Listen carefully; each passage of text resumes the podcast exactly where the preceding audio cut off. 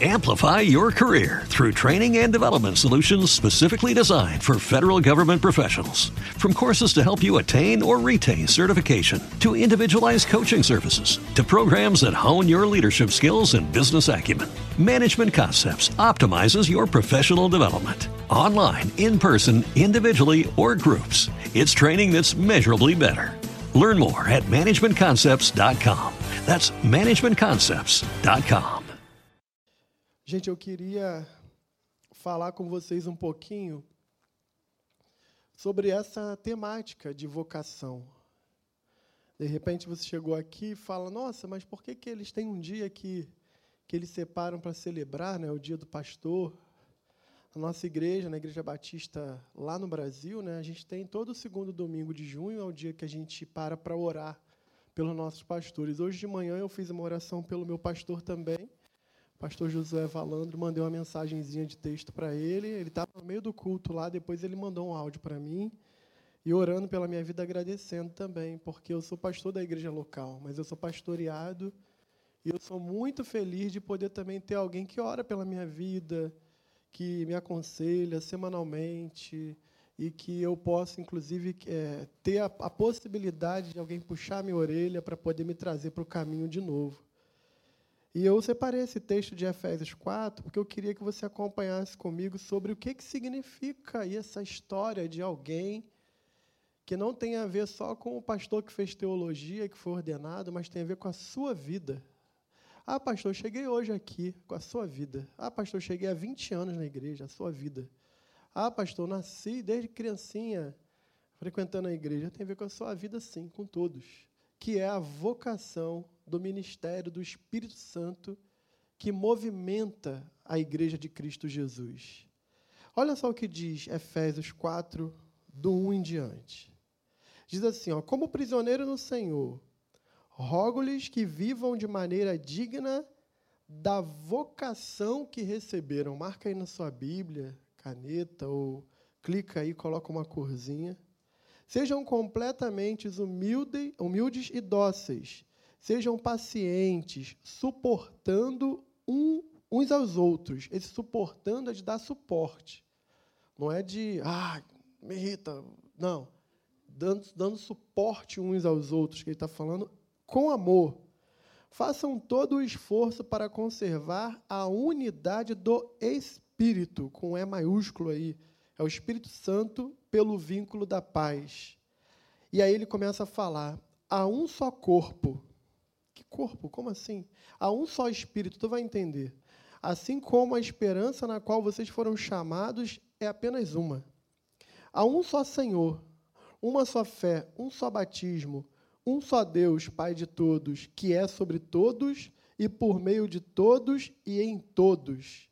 E cada um de nós, cada um de nós foi concedida a graça, conforme a medida repartida por Cristo. Por isso é que foi dito: quando ele subiu em triunfo às alturas, levou cativos muitos prisioneiros e deu dons aos homens. Que significa? Ele subiu, senão que também havia descido às profundezas da terra. Isso é o tempo da, da, entre a morte e a ressurreição. Aquele que desceu é o mesmo que subiu acima de todos os céus a fim de encher todas as coisas. E aí ele passa a falar algo que é o que eu gostaria de falar hoje aqui com vocês, dividir com vocês. Aquele que desceu do céu é o mesmo que subiu acima dos, de todos os céus, a fim de encher todas as coisas. Ele designou alguns para apóstolos, outros para profeta, outros para evangelistas, outros para pastores e mestres, com o fim de preparar os santos para a obra do ministério, para que o corpo de Cristo seja edificado, até que todos alcancemos a unidade da fé e do conhecimento do Filho de Deus e cheguemos à maturidade, atingindo a medida da plenitude de Cristo. O propósito é que não sejamos mais como crianças, levados de um lado para o outro, como as ondas do mar, nem jogados para cá e para lá por todo o vento de doutrina e pela astúcia e esperteza de homens que induzem ao erro Antes, seguindo a verdade em amor, pela segunda vez, cresçamos em tudo naquele que é a cabeça. Quem é a cabeça? Cristo, ele diz.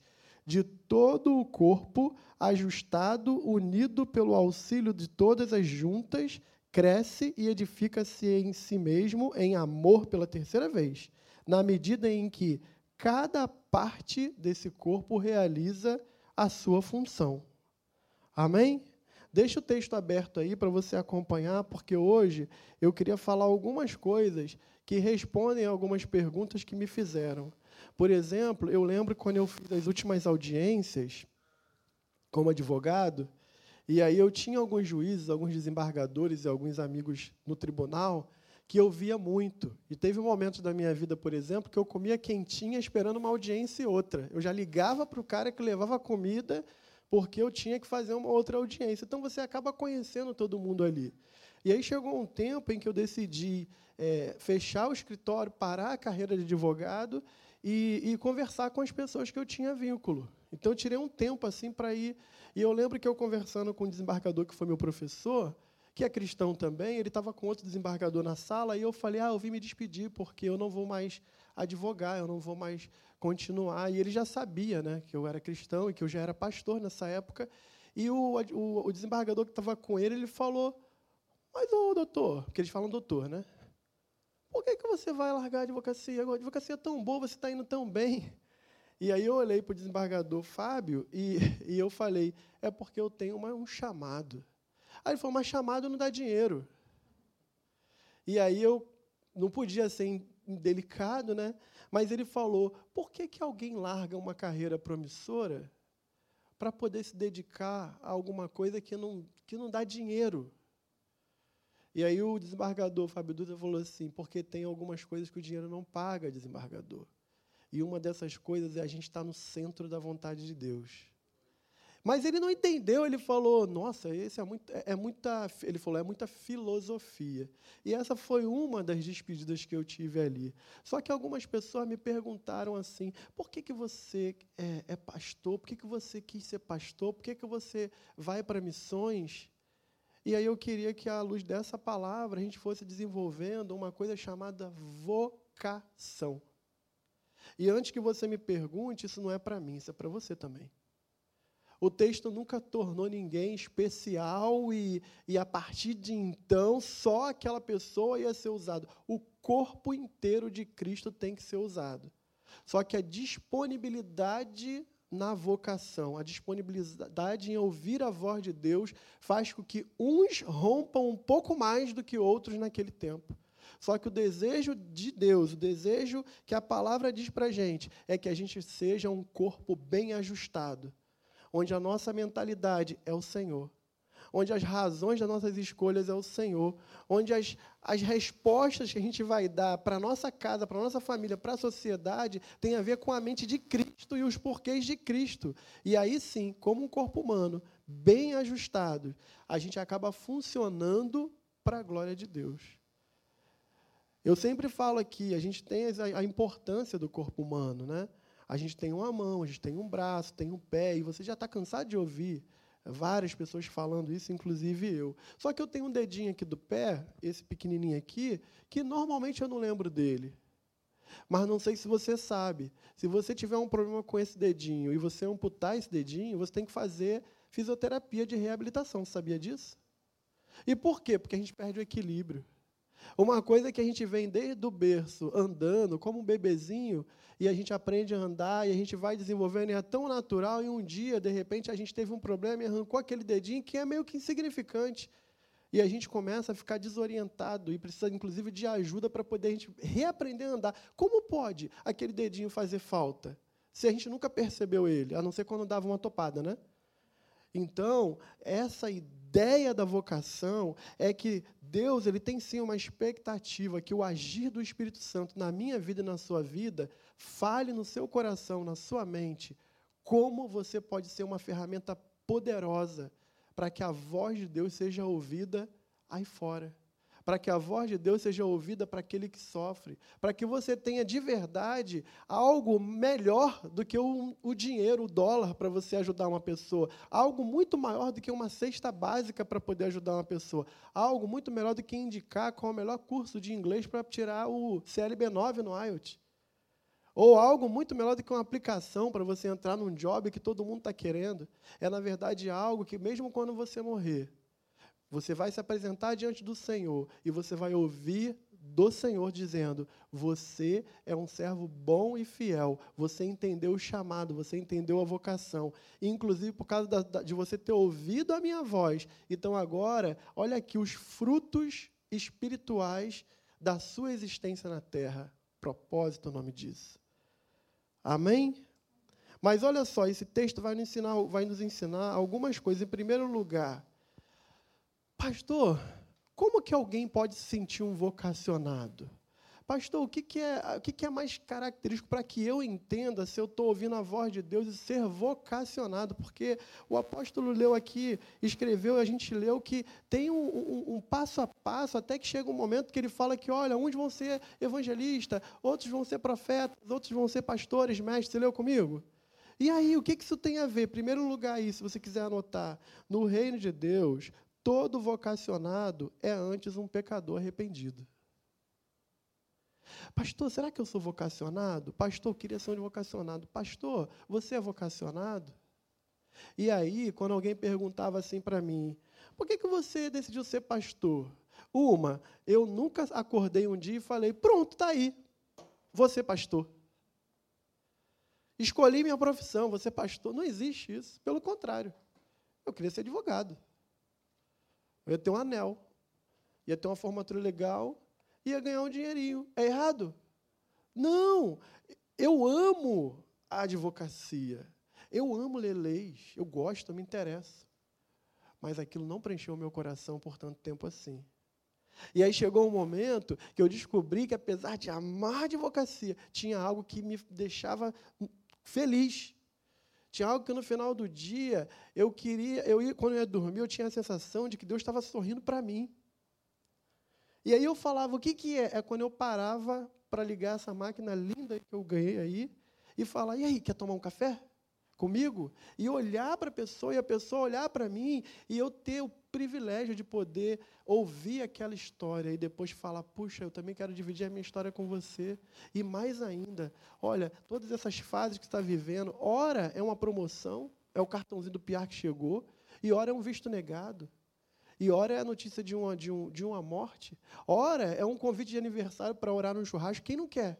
E ora é um convite para ir lá e fazer uma oração terrível no enterro de uma criança de oito anos, né, amor? Que morre de câncer.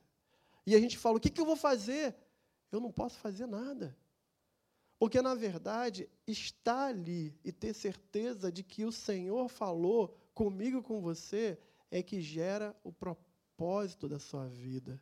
O apóstolo Paulo está falando sobre isso, mas ele diz assim: olha, acompanha comigo lá, volta lá no texto, Efésios 4. Ele diz assim: como prisioneiro do Senhor, eu vou pedir uma coisa para vocês insistentemente, é rogar, né? insistentemente. Viva de maneira digna na vocação que vocês receberam. Ele está dizendo, queridão, se você um dia tiver a dimensão do quanto a graça te alcançou, você vai ficar tão constrangido.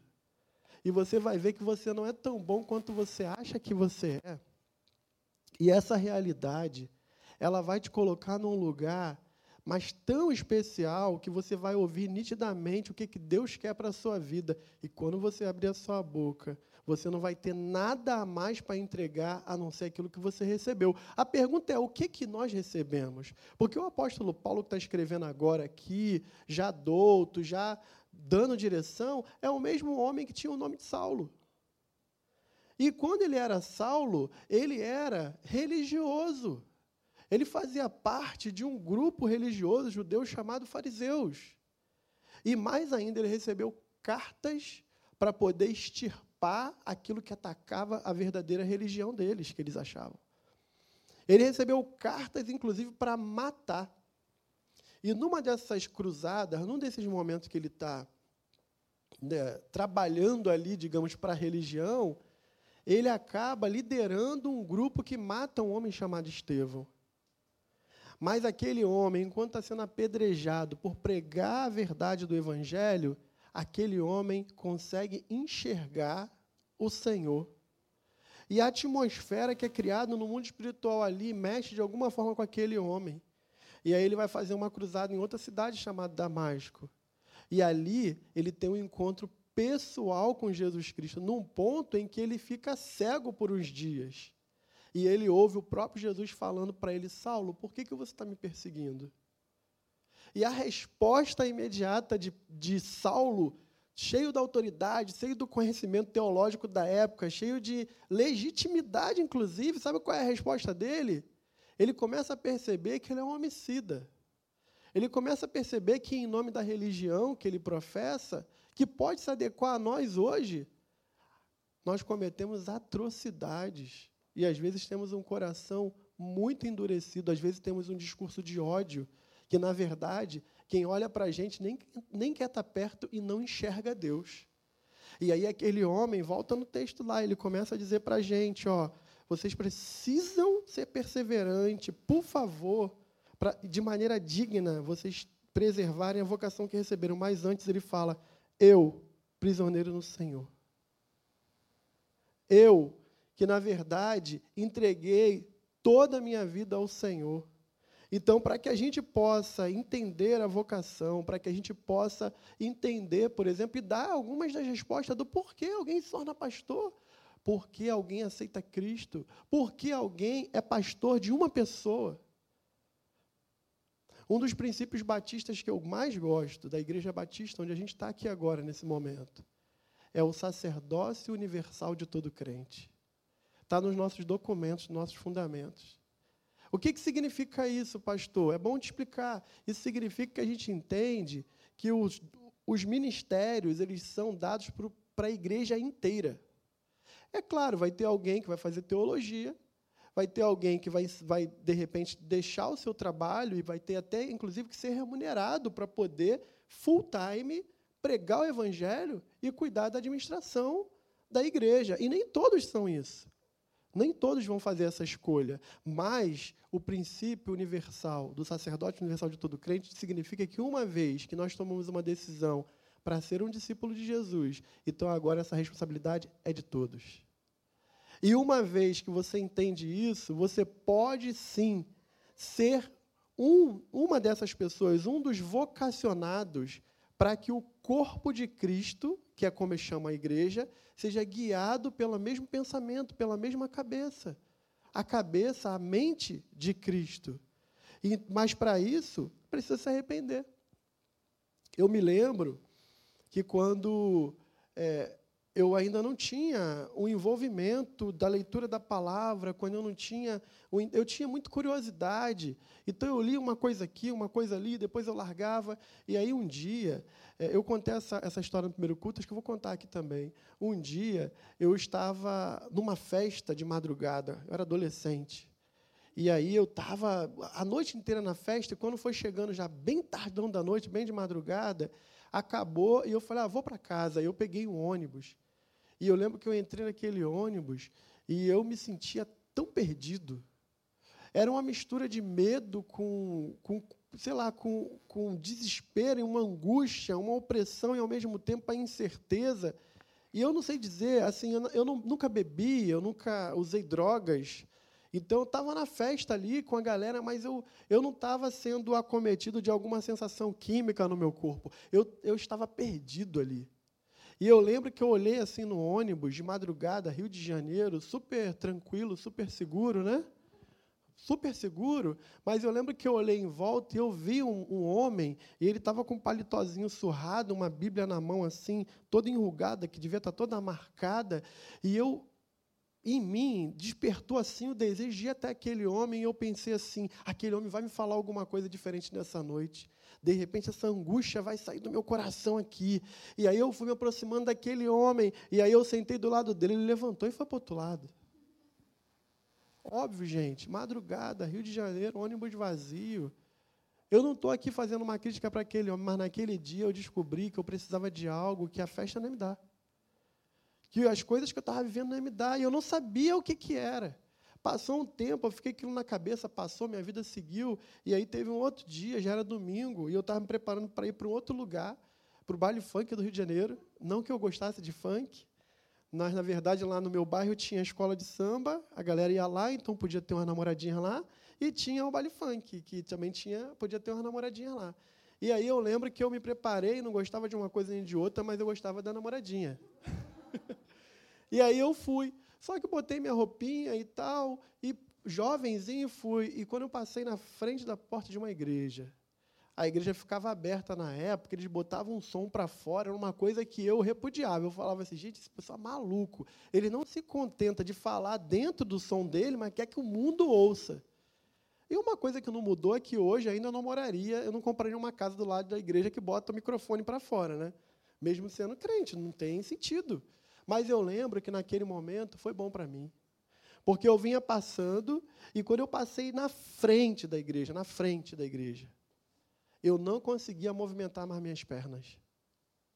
Eu não sei te explicar, eu simplesmente eu queria ir para o lugar que eu tinha combinado para encontrar com a galera, mas eu não conseguia.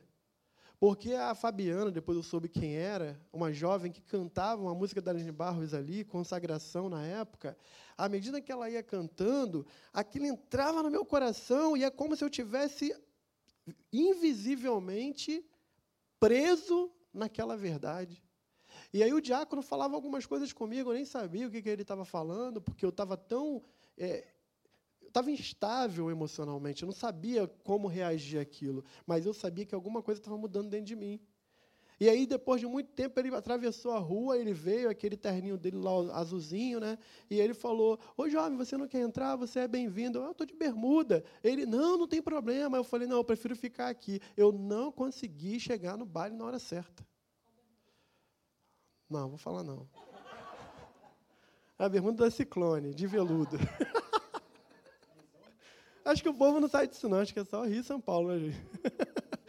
Mas, olha, eu estou aqui lembrando para poder te dizer o seguinte: um vocacionado tem que entender o processo do que foi salvo. Ali eu fiquei ouvindo, na sequência veio uma pessoa com oportunidade, abriu a Bíblia, leu um texto, aquilo ministrou na minha vida. E eu, do lado de fora, eu pensava, eu não posso entrar ali porque eu vou queimar meu filme.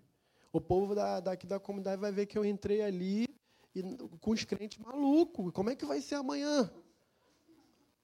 Mas uma coisa eu não posso negar. O Espírito Santo estava falando no meu coração naquele dia. Eu fiquei ali parado, participei do culto do lado de fora, Ninguém forçou a barra para eu entrar, só me convidaram. Deu um clique. Eu saí dali, encontrei com os, com os amigos, já tinha acabado o baile. Mas encontrei na praça e tudo que eles falavam não fazia mais sentido. Eles falavam, eu estava ali, eu estava legal com eles. Só que eu ficava pensando o seguinte: será que aquela decisão que eu tomei sem o pastor estar tá do lado, sem o diácono estar tá do lado. Será que aquilo era verdade? Será que foi emocional? O que, que aconteceu? E aí eu fiquei com uma vontade agora diferente de ir para o meu quarto, longe de todo mundo, e continuar aquela conversa com Deus. Nunca mais eu parei de conversar com Deus. O processo depois de estudar, de ir para a escola bíblica, de tomar uma decisão pelo batismo, foi natural. Mas olha, eu reconheci que o que eu precisava eu não ia achar em nenhum lugar do mundo. E aí eu tomei uma decisão por Cristo, individualmente, não foi meu pai, não foi minha mãe, fui eu. É a minha história, é a minha experiência. Então, quando alguém me perguntar assim, oh, por que, que você se tornou pastor? Por que, que você largou sua profissão? Eu vou falar, querido, eu não me tornei pastor. Eu fui tanto amado, mas tanto amado por Deus, que eu não sei falar de outra coisa. Eu fui tão amado que, mesmo diante de coisas que eu também tenho que fazer e tento fazer com excelência, no final das contas, eu estou atendendo alguém e eu estou falando do amor de Deus. Primeiro ano de advocacia, eu fui atender um casal que queria se divorciar. No final da consulta, eu estava orando por ele, eu falei, eu vou ser processado. O casamento foi restaurado. Aí eu cheguei em casa e falei, amor, e aí, conseguiu um contrato para ganhar um dinheirinho? Não, amor, não ganhei nada. Não, por quê? Porque eu, eu não podia falar para ele que ia fazer um divórcio, eu tinha que tentar fazer com que aquele, que aquele povo reconciliasse. E aí o que aconteceu? Bom, saíram de lá e parece que vão pensar melhor. É algo normal, é algo natural, se você ouvir a voz de Deus. Por que, que você decidiu ser pastor? Porque eu amo trocar experiências e falar daquilo que Deus mudou na minha vida. Porque eu amo, inclusive, errar e ouvir você falar para mim: Ô oh, pastor, está dando mole, a palavra diz isso, isso e isso, volta para o caminho. E eu falo: Ó, oh, Espírito Santo agindo nessa igreja, olha os vocacionados. Então, antes da gente entender o chamado vocacionado que ele está falando aqui, todo vocacionado é antes arrependido. Ninguém vai comprar um produto que nem você usa. Olha, teve um, comercial da Friboi lá no Brasil. E aí, garoto propaganda, Roberto Carlos. Super produzido comercial, bonitão. Eu fiquei, ah, mas Roberto Carlos não é vegetariano há mais de 20 anos? Ah, como assim? Eu falo, quero ver esse comercial. Aí no comercial, ele vai lá, aquela mesa bonita, ele sorridente, ele corta a carne e eu fico esperando, e ele não come. Ah, eu falava, ainda na outra, não sou trouxa, não. Ele está ali, ele representa um produto, mas ele nem comeu, nem comerá. Amplify your career through training and development solutions specifically designed for federal government professionals. From courses to help you attain or retain certification, to individualized coaching services, to programs that hone your leadership skills and business acumen, Management Concepts optimizes your professional development. Online, in person, individually, or groups, it's training that's measurably better. Learn more at managementconcepts.com. That's managementconcepts.com. What if you could have a career where the opportunities are as vast as our nation, where it's not about mission statements, but a shared mission? At U.S. Customs and Border Protection, we go beyond to protect more than borders from ship to shore, air to ground. Cities to local communities, CBP agents and officers are keeping people safe. Join U.S. Customs and Border Protection and go beyond for something far greater than yourself.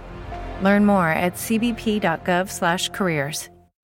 É só por business, é só por dinheiro. Com todo o carinho, já que está na internet, não tem a ver contigo, Roberto Carlos. Sei que você vai assistir esse culto aqui.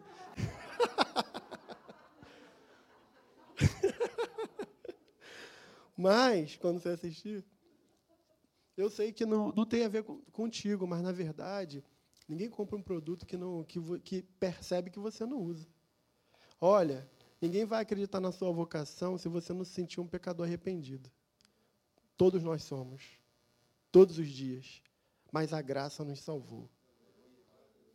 Mas, em segundo lugar, no reino de Deus, olhando para esse texto, a gente pode afirmar que toda vocação encontra propósito na unidade. Olha aí Efésios 4, de 1 a 3. Ele vai falar assim, ó, quando ele fala que ele é prisioneiro no Senhor e roga para que a gente viva de maneira digna da vocação, ele fala assim: sejam completamente humildes e dóceis paciente, suportando uns aos outros em amor. Faça todo o esforço para conservar a unidade do Espírito Santo pelo vínculo da paz. E aí ele fala: há um só corpo, um só Espírito, uma só esperança, na qual vocês foram chamados. Há um só Senhor, uma só fé, um só batismo, é, um só Deus, que é Pai de todos, por meio da qual e por meio de todos é em todos e sobre todos. Olha, uma vocação tem que promover a unidade. Uma vocação tem que ter, aqui bíblica, o agir do Espírito Santo. O vocacionado precisa entender que o que ele recebe, o chamado, o calor, a, a certeza de que Deus está falando com ele, tem que construir a unidade no corpo de Cristo. Não é possível que alguém seja um vocacionado e tenha ouvido de verdade a voz de Deus se ele promove divisão, dissensão, se ele não consegue ver no outro, ou na outra igreja, no nosso contexto, ou no outro pastor, no outro ministério, algo inútil. Porque, afinal de contas, se somos um corpo, somos diferentes, mas temos uma só mente, uma só cabeça, um só propósito. Nós somos batizados na mesma fé, nós professamos o mesmo evangelho. E olha, isso é tão importante que eu acho que tem um outro ponto que eu posso unir com esse aqui. A vocação de um não necessariamente vai ser igual para o outro. Como assim, pastor? Então todo mundo vai ser pastor? Todo mundo vai ser evangelista? Todo mundo vai ser profeta? Todo mundo vai ser mestre? Não, mas a igreja, o corpo inteiro exerce essa função. O corpo inteiro quer exercer essa função. O corpo inteiro enxerga e ouve para que a igreja consiga cumprir os seus desígnios. Vou te dar um exemplo. Olha, a gente vai numa igreja tradicional, digamos aqui mesmo em Vancouver. Tem uma que eu amo muito aqui. Tu chega lá, tem um órgão. Os tubos estão dentro da parede. Quando a criança chegou lá, né, amor, e tocou, eu falei, nossa, como o Espírito Santo está aqui. Todo mundo formal, coral. O Espírito Santo está lá. Sabe por quê? Porque o movimento é exatamente dentro da palavra. Sabe por quê? Porque é um mesmo batismo. É a mesma fé. É a mesma palavra. Tu para do lado da irmã lá, ela vai orar por você.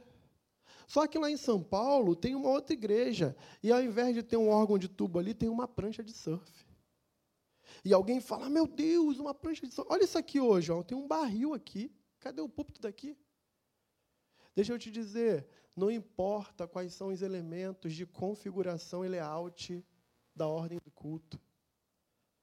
Sabe o que importa? É que a vocação tem que gerar unidade é que a vocação tem que queimar no peito do, da, da pessoa que está na frente do púlpito de prancha e abrir a palavra e ministrar a palavra e você falar: o Espírito Santo está aqui, ele está dominando esse lugar, a intenção é essa, as pessoas estão abrindo a Bíblia e estão conhecendo a verdade de Deus, seja na igreja tradicional de tubo, seja na igreja que tem uma prancha de surf. Então, Senhor, você de repente pode orar: como que eu posso entender a minha vocação? Promova a unidade da fé. Promova a unidade dos crentes, promova o chamado das pessoas para viver a unidade e a plenitude do reino de Deus.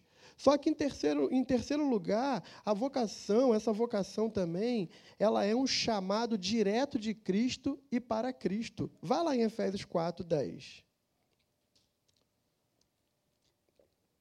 Aquele que desceu do céu é o mesmo que subiu acima de todos, a fim de encher todas as coisas. Ele mesmo designou alguns para apóstolos, outros para profeta, outros para evangelista, outros para pastores e mestres. Quem é que vocaciona, gente? O próprio Cristo. Quando a gente toma uma posição para poder servir a Jesus, a gente só pode conseguir fazer isso e ser realmente um vocacionado se a gente entender que não é uma palavra de homens. Ah, não, eu vou servir. Por exemplo, nós, nós agora estamos orando e abrindo oportunidade para o Ministério Kids. Porque se a gente for contar com as pessoas que a gente tem aqui hoje, talvez eu tenha que, se continuar nesse ritmo, talvez eu tenha que limitar o culto Kids a um só. Sinto muito, não é o que a gente quer.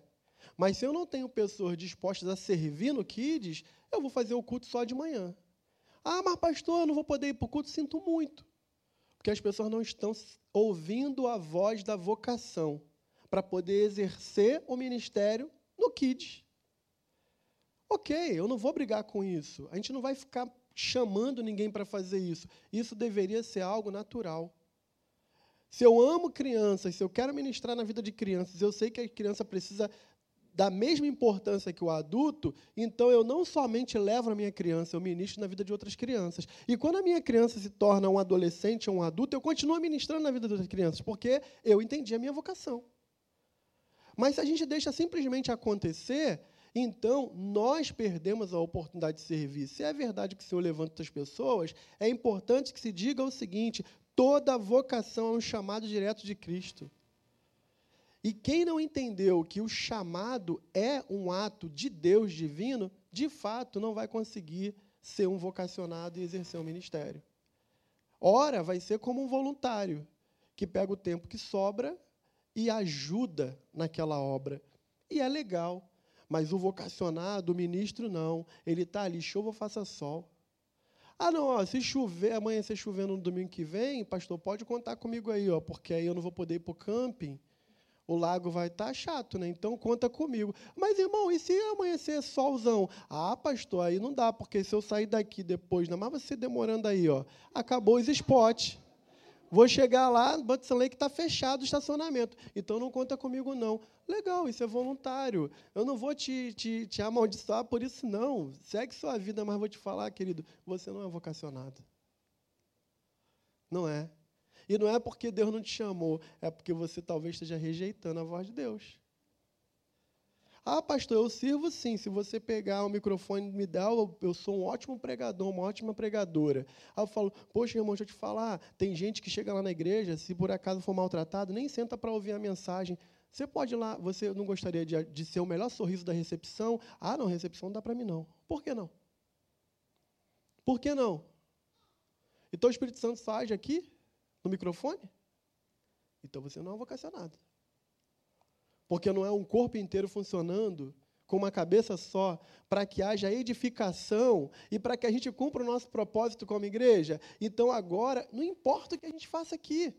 A gente faz porque ouviu Deus nos chamar. Mas olha, em quinto lugar, a vocação bíblica pastoral, já que ele falou isso, é para todo crente e pode ser exercido pelos cinco ministérios. Eu vou listar aqui rapidinho para você acompanhar. Efésios 4, 1 a 11. E aí, depois, com calma, você ouve o podcast, anota em casa e estuda mais, tá bom? Ele mesmo designou alguns para apóstolos. O que é um apóstolo? É um desbravador. Ah, pastor, é quem andou com Jesus? Sim, é quem andou com Jesus. Apóstolos também. O Paulo andou com Jesus? Fisicamente? Onde ele estava na história? Eu perdi essa, essa. Faltei essa aula. Não, o apóstolo Paulo, ele vem depois na sequência, ele tem um encontro pessoal com Jesus, mas Jesus ressuscitado. Olha só, só que ele chega na Grécia, e ele tem um problemão. Porque a galera está pregando sobre vários deuses e não tem espaço para o deles, e começam a querer matá-lo. Ele olha uma placa que está escrito assim, ao Deus desconhecido. Ele fala, é aqui que eu vou subir. Ele sobe naquele palanque e ele fala, eu vim falar para vocês hoje do Deus desconhecido. Aí o povo fala, opa, agora eu não posso mais enquadrá-lo. Tem uma placa ao Deus desconhecido. Ele fala, vim falar sobre ele. O nome dele é Yahvé. E ele começa a falar, e ele enviou o seu filho para morrer pelos nossos pecados, e o nome dele é Yeshua. E aí o povo fala: meu Deus, é um Deus desconhecido. E daqui a pouco a história é que a Grécia tem uma igreja forte, gigante, com uma história maravilhosa. Problemática, é verdade, né? Porque, meu Deus, que igreja problemática que a gente vê na Bíblia ali. Mas é uma igreja forte. Então, olha só. Quando a gente tem um apóstolo, é um desbravador. Só que o apóstolo também, ele indica potencial nas pessoas, ele fomenta você a crescer, ele te dá treinamento. Ele é o visionário, por exemplo, a nossa igreja não usa esse termo, nem precisamos, porque a gente não entende que isso é título, a gente fala de chamado. Mas olha só, eu converso com meu pastor todas as semanas na reunião de pastores. Tem um monte de coisa que a gente toma de decisão junto com ele, tem coisa que é conselho, mas a maioria ele fala, nós vamos por aqui. 25 pastores a gente fala, vamos, estamos juntos. E tem coisa que a gente fala, pastor, vamos pensar isso melhor. E a gente espera olhando para ele, e aí, pastor, qual é a solução? E olha, quantas inovações a gente tem tido na igreja por causa de uma visão apostólica. Mas ele precisa ter o título, agora ele é apóstolo para poder parecer que ele é mais, ele nem quer. E ninguém, não, ninguém deveria querer. O fato é, Deus vocaciona apóstolos. Só que diz aqui assim também, e outros profetas. Eu resumi aqui o seguinte: profeta é a voz de Deus entre os homens, baseado na palavra, na palavra na Bíblia, que sujeita todas as coisas em três pilares: edificação, consolo e exortação. Isso está em 1 Coríntios 14, 3, para você depois anotar. Então, o profeta é aquele que se levanta e ele, em nome da palavra, ele usando a palavra, ele não tem dificuldade de confrontar com o pecado em amor. Ele não tem dificuldade de trazer uma verdade da palavra de Deus, biblicamente, ainda que incomode o inferno mas ele não se cala diante da palavra. De novo, ele falou três vezes no texto, em amor. Amplify your career through training and development solutions specifically designed for federal government professionals. From courses to help you attain or retain certification, to individualized coaching services, to programs that hone your leadership skills and business acumen, Management Concepts optimizes your professional development. Online, in person, individually, or groups, it's training that's measurably better. Learn more at managementconcepts.com. That's managementconcepts.com. Every day, we rise, challenging ourselves to work for what we believe in.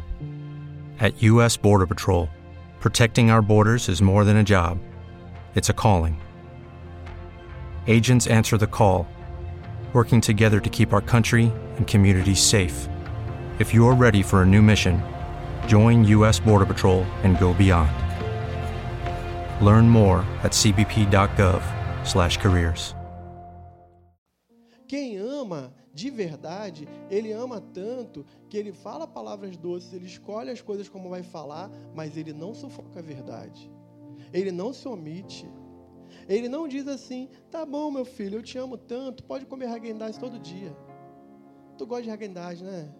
Tu gosta de sorvete, né, meu filho? Vai lá no Costco, compra um potão do Costco lá. Aí o menino pega lá, hora do almoço. Ah, papai, tu é o mais legal. Sorvete. Aí no outro dia, o que, que a criança vai ficar? Dor de barriga, diarreia. E daqui a pouco vai ficar com problema. O que, que o pai faz? Ele fala, filhão, tem uma hora de sobremesa. A hora do sorvetinho, né? Legal. Mas agora é arroz e feijãozinho. Ó, aqui, ó, uma batatinha amassadinha. Ah, eu não gosto de batata. Não, aqui não tem negócio não. A gente tem que comer, porque isso é bom para o seu organismo. Não é assim, gente, que a gente faz? Isso é amor. Deus está em busca de vocacionados que sejam voz profética. Que ama, que não tem dificuldade de dar um sorvetinho, mas que fala, ô oh, queridão, esse sorvete está te fazendo mal. Tu está comendo demais esse sorvetinho. Vamos comer um fígado? Ah, não gosto. Vamos comer um fígadozinho, que é bom. Ei, uma cenoura aqui, ó, uma batata.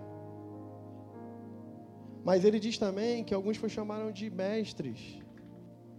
E aí alguém fica tentar dizer, eu tenho mestrado. Deixa eu te dizer, ele está falando para a gente preservar a vocação que Cristo nos chamou. Quando você é apaixonado pelo ensino, você pode ter pós-doutorado na UBC. Você senta numa célula e você olha para o líder e você fala: Eu tenho muito a aprender com esse homem, com essa mulher. Às vezes, seu líder tem só o primeiro grau, só o elementary, nem fez o high school. Tem alguns casos que é assim. Mas quando ele abre a palavra, você está disposto a reaprender todo dia. E aí, sabe qual é o efeito disso? Ele chega no trabalho, ele chega no college, ele chega na casa dele, ele está no meio da rua e alguém fala: I have a question. Ele está no inglês, ele quer passar no IELTS. Mas a pessoa fala: Eu tenho uma pergunta para você. Que, que vocês tudo falam sobre Jesus? Ou qualquer outra pergunta. Ele não é assim, abra sua Bíblia no texto de Zacarias. Não. Ele fala: olha, filho, eu acredito que é porque a minha experiência que eu tenho tido depois de conhecer a palavra de Deus, é isso, isso, isso, isso, isso, isso. Aí a pessoa fica observando. Lembra que eu falei do Alberto Carlos? Ele fala, cara, posso até não acreditar nisso, mas eu sei que isso é importante para esse cara. Que essa mulher está falando tem alguma coisa diferente. Os olhos dela não mentem, os olhos dele não mentem. Ele realmente acredita. E aí ele começa a pensar e repensar o seu caminho. E chega uma hora que a própria palavra ela é autoexplicável na vida e na simplicidade das pessoas. Deus está em busca de vocacionados que possam share, né? que possam compartilhar de verdade a palavra e um chamado de Cristo Jesus na vida das pessoas. Uns foram chamados mestres. Só que tem alguém que de repente não vai ser um pastor ordenado, vamos dizer assim. Estou terminando já. Não vai ser, estou dando desconto do bolo do, tô dando desconto, hein, gente? Mas de repente vai ter alguém que não vai ser um pastor ordenado, que foi para o seminário, fez teologia. Mas olha, ele abriu uma empresinha, abriu uma pastelaria. Nossa, pastelaria top. Tu senta para comer um pastel, ele está falando como que o pastel é feito, ele está falando do caldo de cana, como é que foi difícil trazer para cá para o Canadá, não sei o quê. E daqui a pouco, quando você vê, ele está falando sobre como Deus agiu na vida dele. Não tinha nem pauta. Mas aquilo é tão de verdade que assim é natural. Ele não tem uma página, um perfil no Instagram, que é o perfil bonitinho, legal, e o perfil do santo. Não. É a vida dele misturado com a fé dele. E as pessoas, quando ele fala assim, aí irmãozão, vamos lá em casa comer um bolo e vai ter uma oração lá. Ele fala, vamos. Ele pega a instituição, ele abre a instituição e leva o evangelho para a rua. Ele leva o evangelho para o college. Ele leva o evangelho para a pastelaria dele. A vida dele é tão apaixonante que ele não tem nenhuma dificuldade de trazer pessoas. Deus está vocacionando pessoas para parar de achar que só esses bancos aqui é que é a igreja, mas que leva a igreja daqui para todos os lugares. E sabe qual é o resultado prático disso? Esses bancos começam a encher de gente sedento pela palavra de Deus. A gente começa a batizar um monte de gente. Deixa eu te dizer, se você chegou agora na nossa igreja, nossa igreja quem batiza a pessoa é quem trouxe. O pastor está junto ali. Nós somos uma igreja também institucionalmente constituída, é claro. Tem que ter também a figura pastoral porque é, é uma ordenança, né? Batismo, ceia. Mas olha, o maior, o maior prazer é você pegar, cuidar, tomar um café, falar de Cristo. Depois você traz a pessoa que tomou uma decisão por Jesus e você desce as águas ali, participando junto. Você está exercendo pastoreio, você é evangelista. Amém? E em último lugar, então, de propósito, uns foram chamados pastores. Todos aqui são pastores. Mas tem alguém que de um por um, independente do PR que não é o PR, do PR título de pastor, independente disso, independente disso, ele tem um prazer de cuidar das ovelhas do Senhor. Ele tem uma paciência de falar aqui que é João 3,16. Sabe, ele não tem problema de explicar quem é Helene Barros. Ou quem é o Wilson. Imagine hoje em dia ter que explicar o que é o Wilson. Problema nenhum. Quem é Wilson? As pessoas não são obrigadas a saber. E mais ainda, quem é Jesus? Quando eu tive a chance de falar com alguém no meu curso de inglês em 2017, que veio da Coreia do Norte, foi a única pessoa na vida que eu conheci. Quando eu falei para ele sobre o conceito de Jesus e sobre como era a questão de amar o próximo, eu fiquei muito surpreso. Ele não, sabia, não tinha ideia do que eu estava falando. Ele era filho de alguém do governo. Só, só quem é filho de alguém do governo pode ter um passaporte na Coreia do Norte. Você sabe disso. E aí ele rompeu e ele veio estudar aqui porque nos Estados Unidos ele não pode estudar. Eles não querem. E eu lembro que para mim era tão óbvio e para ele não. E eu conversava com ele ali, com inglês, a gente ali, né? E tal, e o Espírito Santo, a gente precisa ter, não sei qual, qual vai ser a chance que eu vou ter de novo. Mas o pastor, ele está ali pertinho. O, o, uma das traduções que gosto de, de pastor é aquele que está de olho. Olha, como isso, grego, né? Como isso traduz um pouco o que, que é o ministério pastoral? O ministério pastoral é um ministério de gente, de, de gente que decide ser invasivo mesmo. O pastor costuma ser cara de pau. O pastor é inconveniente. O pastor realmente ele te pega de surpresa e ele te traz de volta. A gente fala que o pastor tem uma vara e um cajado. Naturalmente a gente fala isso porque o pastor de ovelha mesmo, do campo lá, e a gente traz isso para nossa vida espiritual. Às vezes a ovelha está lá toda saltitante, toda feliz e está indo para o buraco. De repente vem aquele cajado que tem né, aquela coisinha, essa interrogação, e puxa para perto. E a ovelha fica chateada ali. Mas tem uma hora que ela chateada dá uma mordida no, no pastor. Ele pega a varinha e ele dá uma palmadinha. Fala, isso aí você não pode fazer não. Só que tem uma hora que quando ele olha, ah, ovelha, ovelha, ovelha, o que é aquilo lá? O que é aquilo lá? É um lobo, mal intencionado.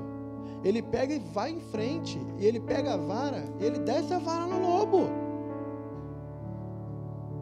Uns foram chamados pastores, a começar por dentro de casa. Você é pastor do seu filho? Você é pastora dos seus filhos? Quem é que está entrando dentro da sua casa? Qual a intenção? Você está trazendo para perto, tu fala que ama, mas você tem alguma dificuldade de disciplinar e de falar que está errado e que aqui não vai ser assim, não? Olha, filho, não faz isso. Olha que amor, vem para perto. Isso aqui não é legal. Isso vai. E tem hora que a gente tem que ser realmente firme. Olha só o que diz sobre pastores ainda, para a gente finalizar.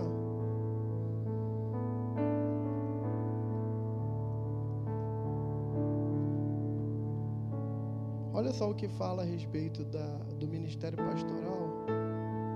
O texto de 1 Coríntios